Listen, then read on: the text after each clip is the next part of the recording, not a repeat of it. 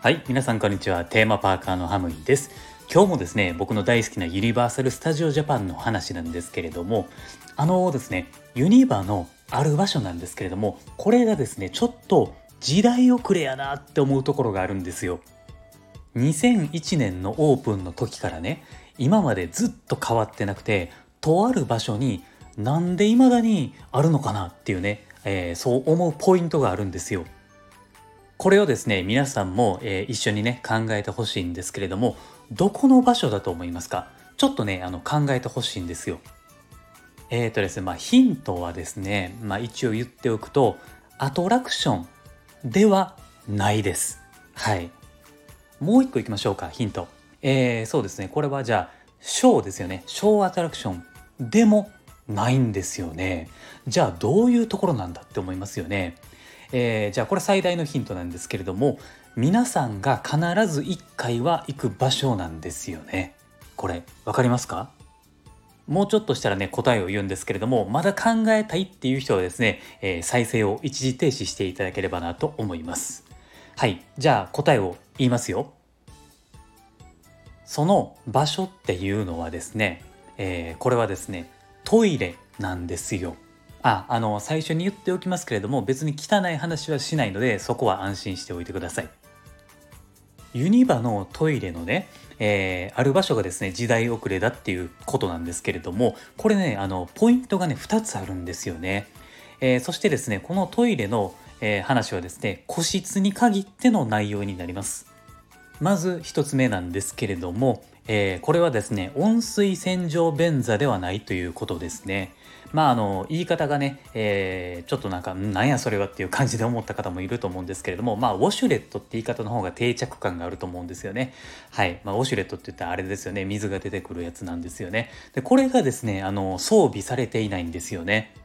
えっとね一部ではあったかなと思うんですけれどもでもですね全体の9割はもう何もついていない状態なんですよね。まああのねあのちょっと他のテーマパークと比べるのもあれなんですけれどもあのやっぱりディズニーなんですよね。あのディズニーランドに行った時にね、えー、全部のトイレにウォシュレットがついていてもうすごいなと思って感動したんですよね。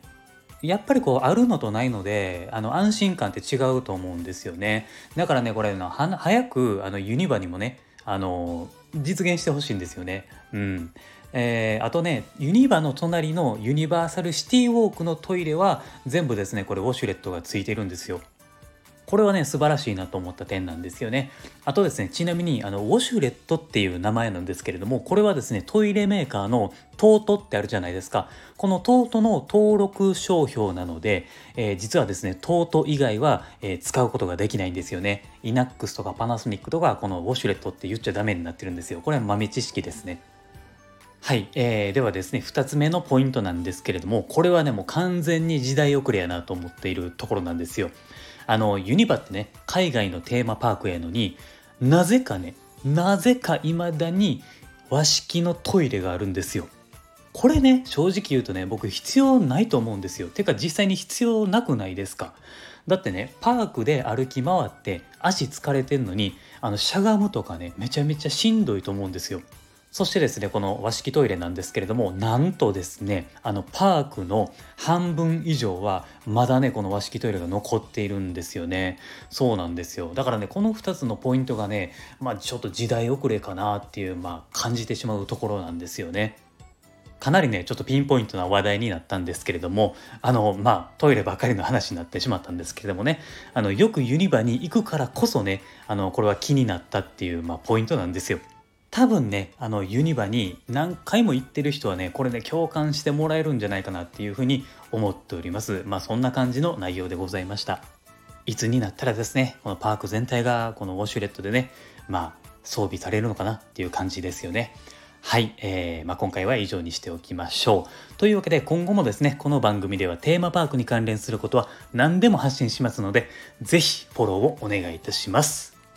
この番組をですね、フォローしていただくといつでもどこでも楽しい内容が聞けますので、ぜひね、よろしくお願いします。あと、僕は Twitter もやっていますので、えー、こちらもね、フォローしていただくと配信を聞き逃し防止にもなったり、えー、企画をですね、募集することもありますので、ぜひこちらもフォローをお願いします。はい、というわけで今回もありがとうございました。また次回の番組でお会いしましょう。Have a good day!